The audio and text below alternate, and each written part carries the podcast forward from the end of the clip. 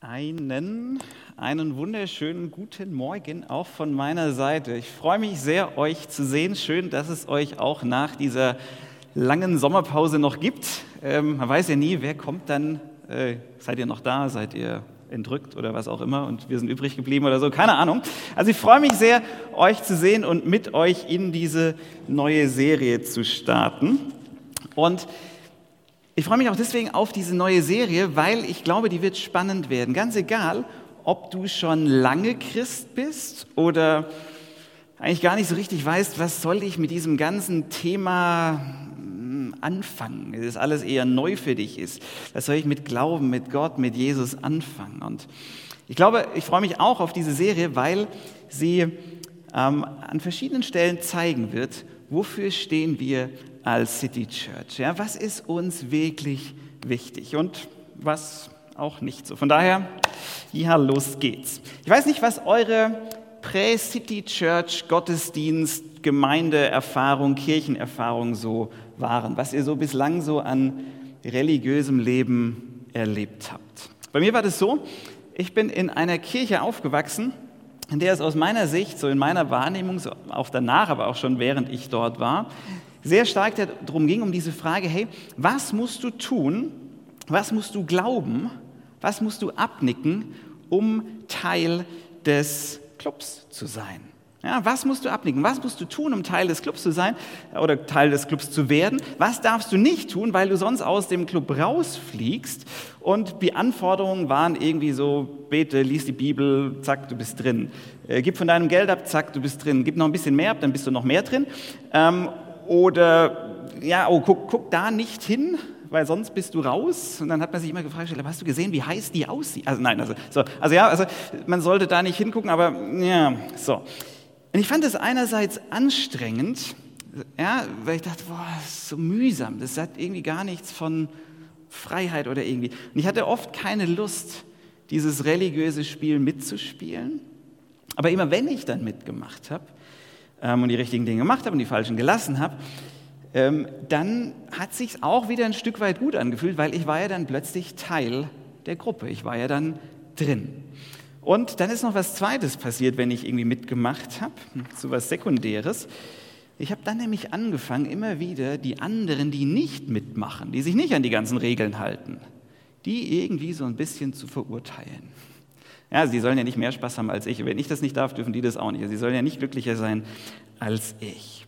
Und ich glaube, ganz viele, die meisten Religionen funktionieren ein bisschen so. Und auch viele christliche Kirchen, viele Do's and Don'ts. Ja, mach die Do's, dann bist du drin, die Don'ts nicht, sonst bist du draußen. Und ich habe mit, also nicht mit allen von euch, aber ich weiß, viele von euch haben auch so ähnliche Erfahrungen irgendwo gemacht. Und man könnte denken, ja gut, so funktioniert das halt nun mal.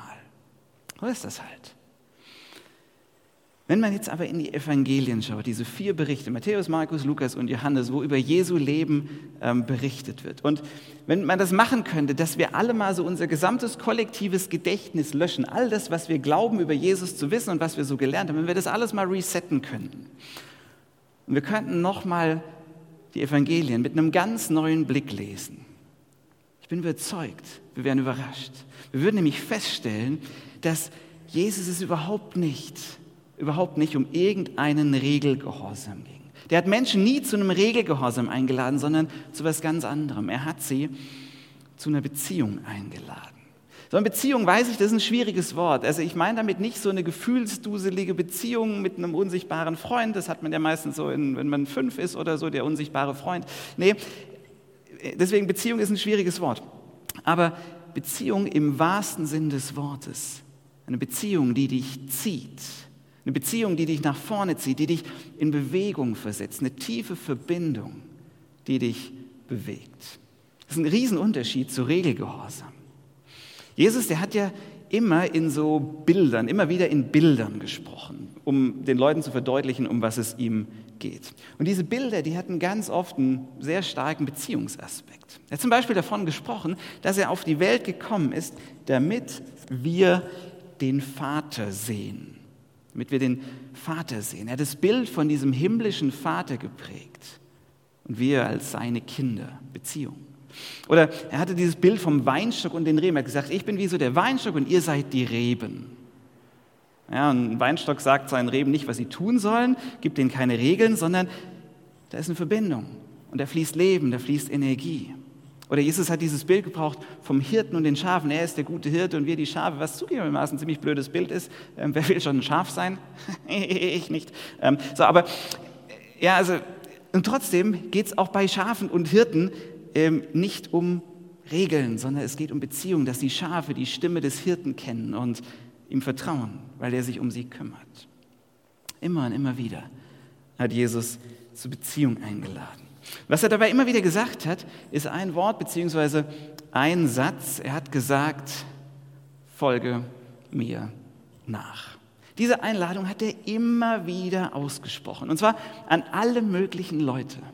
An Reiche, an Arme, an Gesunde, an Kranke, an ganz fromme Menschen, an spirituelle Menschen und an Menschen, die alles andere als irgendwie fromm waren. Und es gibt eine Begebenheit, die würde ich gern mit euch heute Morgen angucken. Viele von euch kennen die. Jesus ist in seiner Heimatstadt unterwegs und er trifft auf Matthäus. Ähm, wir lesen, und als Jesus von dort wegging, sah er einen Menschen am Zoll sitzen, der hieß Matthäus. So, und wenn ihr aufmerksame Leser seid, dann dürfte euch auffallen, dass hier, das Ganze steht in Matthäus 9, äh, man könnte sich fragen, Matthäus, Jesus trifft Matthäus. Über wen schreibst du? Schreibst du über dich? Ja, ja, genau, ich bin's. So, also Matthäus schreibt, wie, beschreibt hier so ein bisschen, wie er auch ähm, auf Jesus getroffen ist. So, also Jesus kommt an eine Zollstation und sieht dort Matthäus sitzen, der ein Zöllner ist. Wenn ihr schon öfter hier wart, dann wisst ihr das vielleicht, deswegen mache ich das nicht so lange, aber schlimmer als Zöllner ging es in der damaligen Zeit nicht. Wenn man irgendwie verstehen will, was war, wie schlimm haben die Menschen einen Zöllner betrachtet, dann stellt euch vor, es ist ein 24-Jähriger, der in der Kinderabteilung beim Abt Drogen verkauft. Ja, so hinten bei den Legos äh, ist einer, der vertickt Drogen. Äh, ungefähr so an Kinder, die da vorbeikommen. Hier willst du mal probieren. Ungefähr so war im gesellschaftlichen Ansehen waren die Zöllner. Zöllner waren die unterste Schublade. Die durften nicht am Tempelgeschehen teilhaben, sie waren von der Gesellschaft geächtet, die konnten nur unter sich bleiben. Die waren so geächtet, weil sie waren ja Einheimische, sie waren Juden, die von den Römern das Zollrecht gepachtet hatten. Und die Römer haben das versteigert und der Deal war, hey, ihr bekommt, äh, wir bekommen 20 Prozent von allem dem, was durchgeht und was ihr on top den Leuten abknüpft, ob es 22 Prozent sind oder 42 oder 62, ist euer Bier. Ihr dürft den Rest behalten. Nehmt so viel, wie euch passt. So, also ja, nicht nur, dass sie gemeinsame Sache mit dieser Besatzungsmacht gemacht haben, hat sie zum Abschauen gemacht, sondern sie haben den Leuten, den eigenen Leuten, die Kohle aus der Tasche gezogen. Ja, das war super lukrativ, aber der Preis war gesellschaftliche Ächtung. Und jetzt kommt äh, Jesus zu diesem Matthäus an seiner Zollstation und er, er, sagt was zu ihm. Und ich meine, der hätte viel sagen können, der hätte auch viel berechtigt sagen können. Er hätte zum Beispiel zu ihm sagen können, Matthäus, ich wette, deine Mutter, die ist bestimmt stolz auf dich, was so aus dir geworden ist. Ist bestimmt, bestimmt stolz auf dich. Wäre wär okay gewesen, hätte er sagen können. Aber macht er nicht. Er sagt was anderes. Er kommt dahin, er hat so ein paar Leute, die mit ihm unterwegs sind, die zwölf Jünger, die waren noch nicht komplett. Aber wie so andere Rabbis und Lehrer auch, hatte er Menschen, die ihm nachgefolgt sind, die noch mehr hören wollten. Jetzt kommen sie dahin und Jesus sagt zu diesem Zöllner Matthäus, er sprach zu ihm, folge mir. Man kann sich so vorstellen, wie da so ein Stöhnen durch die Runde ging. Diese Runde, die da um Jesus rum war. Sag mal, sag mal habt ihr das gerade gehört? Hat er, hat er gerade im Ernst gesagt, folge mir? Hat er, oder hat er gesagt, fort von mir? Ich glaube, der hat fort von mir gesagt. Also so, oder hat er doch folge mir gesagt? Petrus, der hat garantiert sofort gekrandelt, ey, also wenn der jetzt mitkommt, dann bin ich aber sofort raus, also es geht ja überhaupt nicht und so weiter. Aber genau das hat Jesus gesagt. Er hat gesagt, folge mir. Der hätte ganz viel von ihm fordern können. Hätte sagen können, lasst es Zöllnern oder was auch immer. Stattdessen sagt er einfach nur, hey, komm mal mit, folge mir. Jesus hat nicht zu ihm gesagt, also wenn du bereit bist, erstens das und das zu tun und das und das zu lassen, wenn ich das dann alles überprüft habe und du das auch eine Weile bewiesen hast, dann, dann kannst du mir nachfolgen. Nee, ganz einfach. Folge mir, komm mit. Werde Teil meiner Bewegung, ohne vorherige Eingangsprüfung. Werde Teil meiner Bewegung, darum ging es. Matthäus hat das gemacht, wir lesen weiter. Er stand auf und folgte ihm. Ist schon verrückt, einfach so. Und diese Einladung, folge mir, die hat Jesus immer und immer wieder ausgesprochen. Und die gilt heute immer noch. Und ich würde dich bitten, ich würde euch bitten, dass ihr euch heute eine Frage stellt oder euch eine Frage fragt. Diese Frage, hey, folge ich Jesus nach? Folge ich ihm nach? Nicht, äh, glaube ich das Richtige? Oder halte ich mich an, alle, an die wichtigen Regeln oder was auch immer so für euch da so mitschwingt, sondern folge ich ihm nach, folge ich ihm. Matthäus hat das gemacht und falls ihr euch fragt, ja, wohin sind sie denn gegangen? Es ging nach Hause. Ja? Ähm, und dort gab es dann die Details, was bei diesem Folgen wichtig ist. Also nach Hause. Und es erscheint fast einem zu einfach. Komm, folg mir nach Hause. Und genauso ging es den Leuten damals auch. Das war fast zu einfach. Wir lesen weiter, Vers 10, und es begab sich, als er zu Tisch saß im Hause, siehe, da kamen viele Zöllner und Sünder und saßen zu Tisch mit Jesus ähm, und seinen Jüngern. So, die sind jetzt zu Hause bei Matthäus. Petrus, der hat unterwegs garantiert Pickel gekriegt. Er sagt nicht nur, dass der jetzt Teil unserer Bewegung wird, aber wir können nicht in dieses Haus gehen. Das ist alles unrein. Ja, also wenn ich da reingehe, dann werde ich ja selber unrein. Also niemals kann ich da reingehen. Aber Jesus zieht das durch und sie kommen dahin und ich finde es großartig, wie das, wie das da steht. Während des Essens kamen viele Zöllner und Sünder. Und die Art, wie das beschrieben wird, äh, zeigt, die Zöllner, die waren so schlimm, ähm, die wurden schon noch nicht mal mehr zur Gruppe der Sünder dazugezählt. Die Sünder haben gesagt, ja, also wir sind Sünder, aber immerhin sind wir keine Zöllner. Ja, also, so ist egal, was du mich nennst, solange du mich nicht Zöllner nennst, ist alles gut. Ähm, ja, also sämtliche Freunde von Matthäus, die kamen ähm, und haben irgendwie mit Jesus gegessen. Und Jesus hat überhaupt kein Problem damit. Der hat sich in ihrer Gesellschaft pudelwohl gefühlt. Und die Leute, die Leute, die kein bisschen wie er waren, die so anders waren, die haben sich in seiner Gesellschaft auch wohlgefühlt.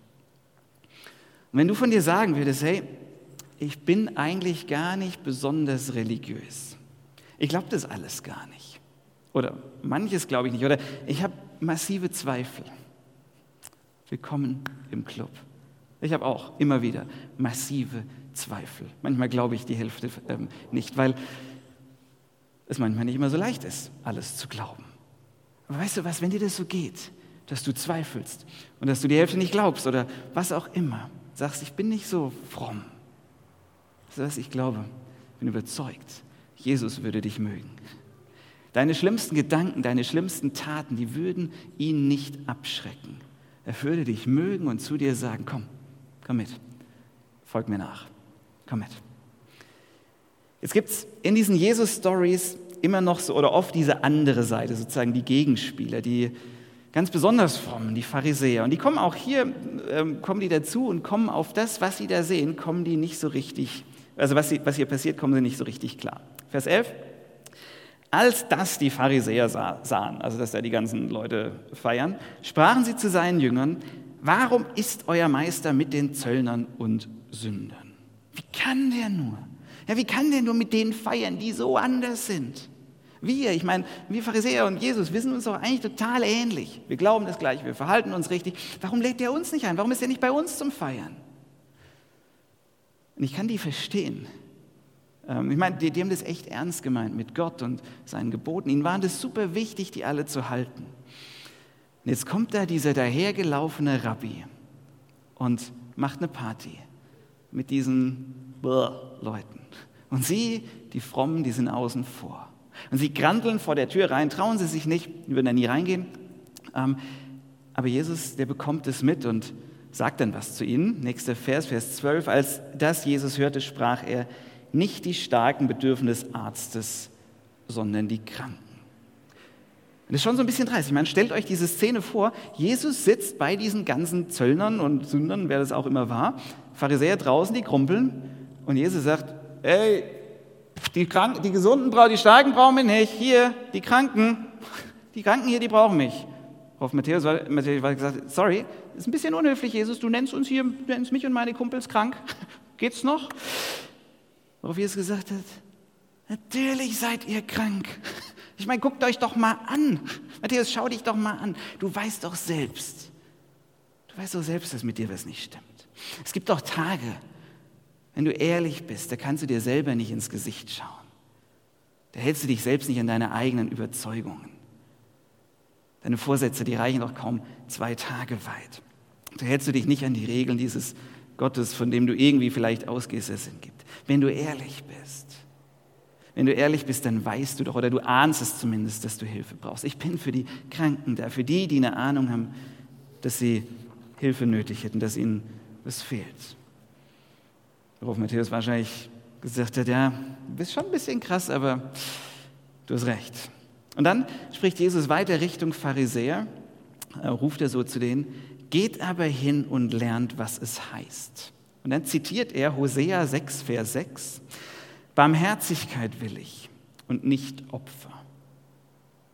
Ich bin gekommen, Gerechte zu, nicht, ich bin nicht gekommen, Gerechte zu rufen, sondern Sünder. Das ist eine super spannende Stelle, weil man könnte denken, hey, Jesus macht es genau richtig, ähm, die sind so fromm da draußen und er argumentiert jetzt mit der Bibel. Ja, das kommt ja, ist ja immer gut. Ähm, wäre er da nicht so frech gewesen und hätte einfach eine eigene Form von Hosea 6, Vers 6 gemacht. Weil in Hosea 6, Vers 6, ähm, ich habe das hier mal unten, nächste Folie, eingeblendet, das untere ist das Original, Hosea 6, Vers 6, da steht, ich habe Lust an der Liebe und nicht am Opfer, an der Erkenntnis Gottes und nicht am Brandopfer. Ja, die zwei Dinge, um die es da in Hosea 6, Vers 6 geht, ist Liebe und Erkenntnis. Und die Pharisäer, für die war das eine eindeutige Geschichte. Ja, ich erkenne, ich habe Erkenntnis, wie heilig Gott ist. Und aus Liebe zu ihm, Liebe und Erkenntnis, aus Liebe zu ihm halte ich mich akribisch an die Gebote. Und Jesus sagt, na, müssen wir anders machen, müssen wir anders machen. Er baut diesen Satz so ein bisschen um und er sagt, nee, nee, nee, Liebe und Erkenntnis Gottes führt nicht zu Gesetzlichkeit. Das ist nicht das Ziel, sondern Liebe und Erkenntnis, wenn ich liebe und erkenne, dann führt es zu Barmherzigkeit. Er sagt, ich habe Wohlgefallen an Barmherzigkeit und nicht am Opfer. Es geht nicht um Rechtgläubigkeit, es geht nicht um das Opfern, das perfekte Verhalten, es geht mir nicht um die Gerechten, es geht mir um Barmherzigkeit gegenüber den Sündern. Bin ich ein Sünder? Klar, Matthäus, das bist du natürlich. Mit dir zusammen will ich unterwegs sein. Und wenn ihr vielleicht heute das erste Mal da seid oder nicht fester Teil, nicht Teil der City Church hier seid oder euch selbst gar nicht als Christen bezeichnet, dürft ihr einmal ganz kurz weghören. Ähm, also müsst es jetzt nicht auf euch beziehen oder so, aber mir ist es wichtig, das zu sagen. Wir als City Church, wir dürfen niemals niemals zu einer Kirche werden, in der es entscheidend ist, dass wir das Richtige glauben, die richtigen religiösen Regeln befolgen. Dann ist man drin. Wenn wir so würden, dann würden wir uns an diesem Ort befinden, an dem Jesus gar nicht ist. Weil der ist drin. Der ist drin bei den anderen. Der ist drin bei den Sündern, den Kranken, denen, die merken, hey, ich, ich habe Fehler, bei mir ist Zerbruch. Ich brauche jemand. Unsere Mission ist es, Kirche für Menschen zu bauen, die eine Ahnung haben, dass da mehr sein könnte. Dass da jemand ist, der mich, der mich sieht, die diese Ahnung haben, dass ihre Seele Heimat braucht. Ganz egal, ob sie das Richtige glauben oder immer das Richtige tun.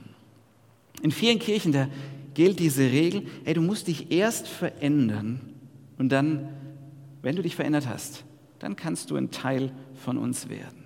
Und Jesus, der hat das Ganze auf den Kopf gestellt. Er hat gesagt, folg mir nach, wer Teil meiner Gemeinschaft. Und ja, dann wirst du dich irgendwie verändern. Aber nicht, weil du musst, sondern das, das passiert doch immer, wenn man in Beziehung ist. Man verändert sich. Ich habe neulich einen Artikel gelesen ähm, von einem Mann, der hat elf Jahre lang auf einer Alm, also irgendwo in den Bergen, mit Ziegen verbracht.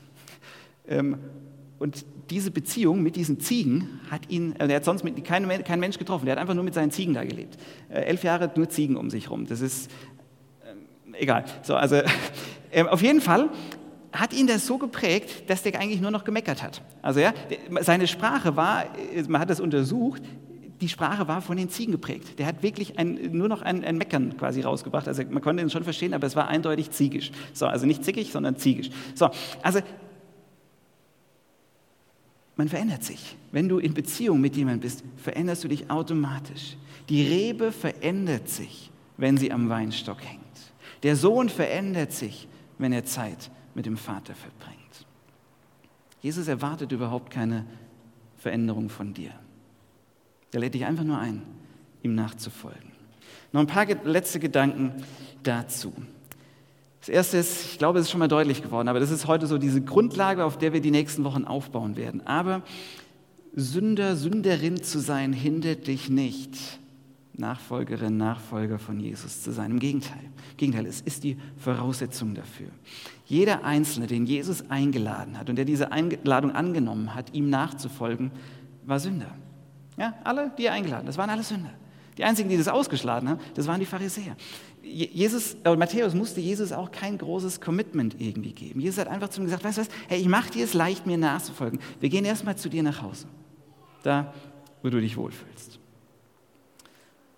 Und falls du denkst, ey, wenn du wüsstest, wenn du wüsstest, was bei mir los ist, wenn du wüsstest, was ich in den letzten acht Wochen gemacht habe, oder wenn, wenn du was auch immer wüsstest, und lass dir sagen, keine Sünde, keine Angewohnheit, keine Sucht, kein was auch immer, stellt dich außerhalb dieses Bereiches, wo Jesus dich einlädt, hey komm, komm mit, folg mir. Zweitens, nicht glauben. Ja, Sünder sein äh, disqualifiziert dich nicht. Nicht glauben disqualifiziert dich auch nicht, Jesus nachzufolgen. Im Gegenteil. Ich meine, von den ganzen ersten Nachfolgern von Jesus hat überhaupt niemand geglaubt. Die haben das, manche von denen, die haben jahrelang nicht richtig geglaubt. Immer und immer wieder sagt Jesus oh Leute, checkt ihr es immer noch nicht, glaubt ihr immer noch nicht, was muss ich noch tun, wie lange muss ich noch hier bleiben, hab, wann, wann fangt ihr an? Ja, manche haben erst so richtig nach der Auferstehung geglaubt. Und ich meine ganz ehrlich, wie viel, wie viel Glaube brauchst du, wenn du beobachtet hast, wie dein Freund hingerichtet wurde, drei Tage tot war und dann lebendig erscheint und durch Türen marschiert? Ich meine, wie viel Glaube brauchst du dann noch? Das ist ja nicht mehr viel Glauben, das ist ja schon eigentlich mehr Sehen. Und selbst nach der Auferstehung war einer seiner Nachfolger mit so wenig Glauben unterwegs, dass er bis heute diesen Spitznamen der äh, Thomas der Zweifler bekommen hat. Ja, du musst nicht glauben, um Jesus nachzufolgen. Du musst nicht glauben, dass er von der Jungfrau geboren wurde und dass er was auch immer. Aber vielleicht, vielleicht lässt du dich einfach mal drauf ein. Einfach mal sagen, hey, ich fange mal an, bei Matthäus oder Markus oder Lukas zu lesen oder Johannes. Und ich lasse mich mal inspirieren von den Dingen, die Jesus den Leuten gesagt hat. Wie er sie in Beziehung gerufen hat, wie er sie Richtung Barmherzigkeit zieht. Darum ging es. Ich habe gefallen an Barmherzigkeit.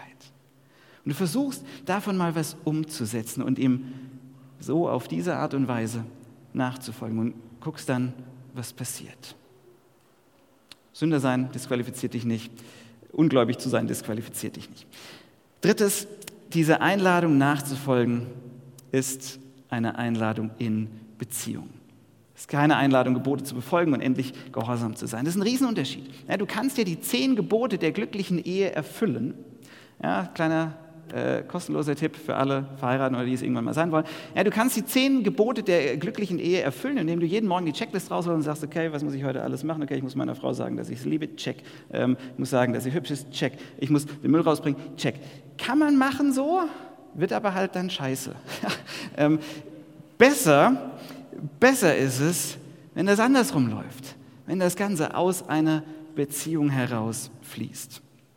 Und ein letztes zur Nachfolge. Wenn ich versuche, Jesus nachzufolgen, dann lege ich in der gesunden Weise den Fokus auf mich und weniger auf andere. Nicht, dass es um mich geht, aber wenn ich morgens zu Gott sage, Gott, ich will dir heute, Jesus, ich will dir heute so gut ich es kann nachfolgen, dann sehe ich mich und mein Leben und meine Verantwortung.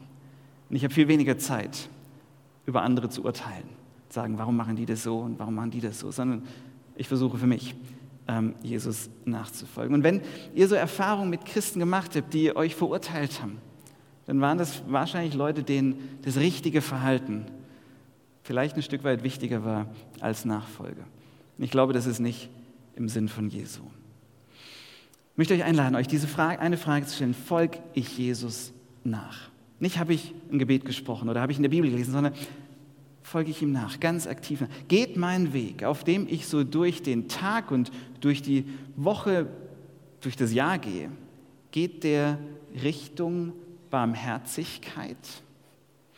Werde ich weicher oder werde ich härter?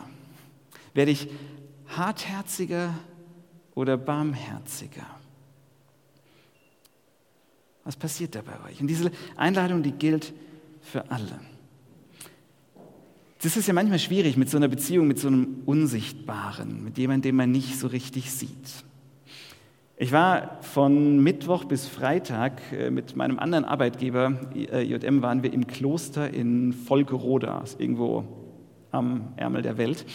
Und in diesem Kloster gibt es natürlich auch eine Kirche und in dieser Kirche war vorne im Altarraum folgende Statue oder folgende, folgende Figur. Ich weiß nicht, ob ihr das einigermaßen sehen könnt. Da ist ein Kruzifix und da hängt sozusagen der Gekreuzigte. Und ich fand ähm, dieses Bild wunderschön weil äh, auch, auch ein bisschen verstörend, weil dieser Gekreuzigte hier, der hat keine Arme. Die Arme sind weg. Und ich dachte, genau so ist es. Wir sehen Jesus hier nicht. Und trotzdem wird er sichtbar durch uns. Wir sind seine Arme. Kirche ist das Sichtbare das Fühlbare, das Angreifbare, das Anfassbare. Das, das ist Kirche. Und deswegen, vielleicht fängt für dich diese Beziehung zu diesem Jesus mit uns hier in der City Church an oder nimmt nochmal eine neue Fahrt auf. Vielleicht beginnt oder nimmt diese Beziehung zu diesem Unsichtbaren, vielleicht nimmt die dadurch Fahrt auf, dass du in Beziehung mit einem anderen Nachfolger trittst, mit jemand anders, der mit ihm unterwegs ist. Und deswegen laden wir immer wieder ein, sagen, hey, werde Teil von einer kleinen Gruppe. Wir haben Mini-Churches, Gruppen von Menschen, die miteinander unterwegs sind. Weil Kirche ist der sichtbare Leib, in dem wir miteinander Jesus nachfolgen können. Von daher, wenn ihr noch nicht in so einer Mini-Church seid, meldet euch gerne am besten nachher bei Julia oder Miri, die da hinten sitzt, die kann auch einmal winken, ähm, die unsere Mini-Church-Gruppen ähm, oder Mini-Churches organisieren wo wir miteinander versuchen, Jesus nachzufolgen. Und ich finde, wenn das gelingt, dann ist das was ganz Wunderbares. Unterschiedliche Menschen, die unterschiedliche Dinge glauben und manches auch anders handhaben, die aber gemeinsam unterwegs sind und sich immer wieder diese Frage stellen, Jesus, wie kann ich dir heute nachfolgen? Wie kann heute Barmherzigkeit ausgebreitet werden? Ich finde das was Tolles, eine Gemeinschaft von Menschen, die miteinander unterwegs sind, diesem Jesus nach. Mit all der Unperfektheit, die wir haben, mit all dem Zerbruch, der in jedem Leben von uns ist, aber alle miteinander mit diesem ehrlichen Wunsch, Jesus nach. Gott segne euch. Amen.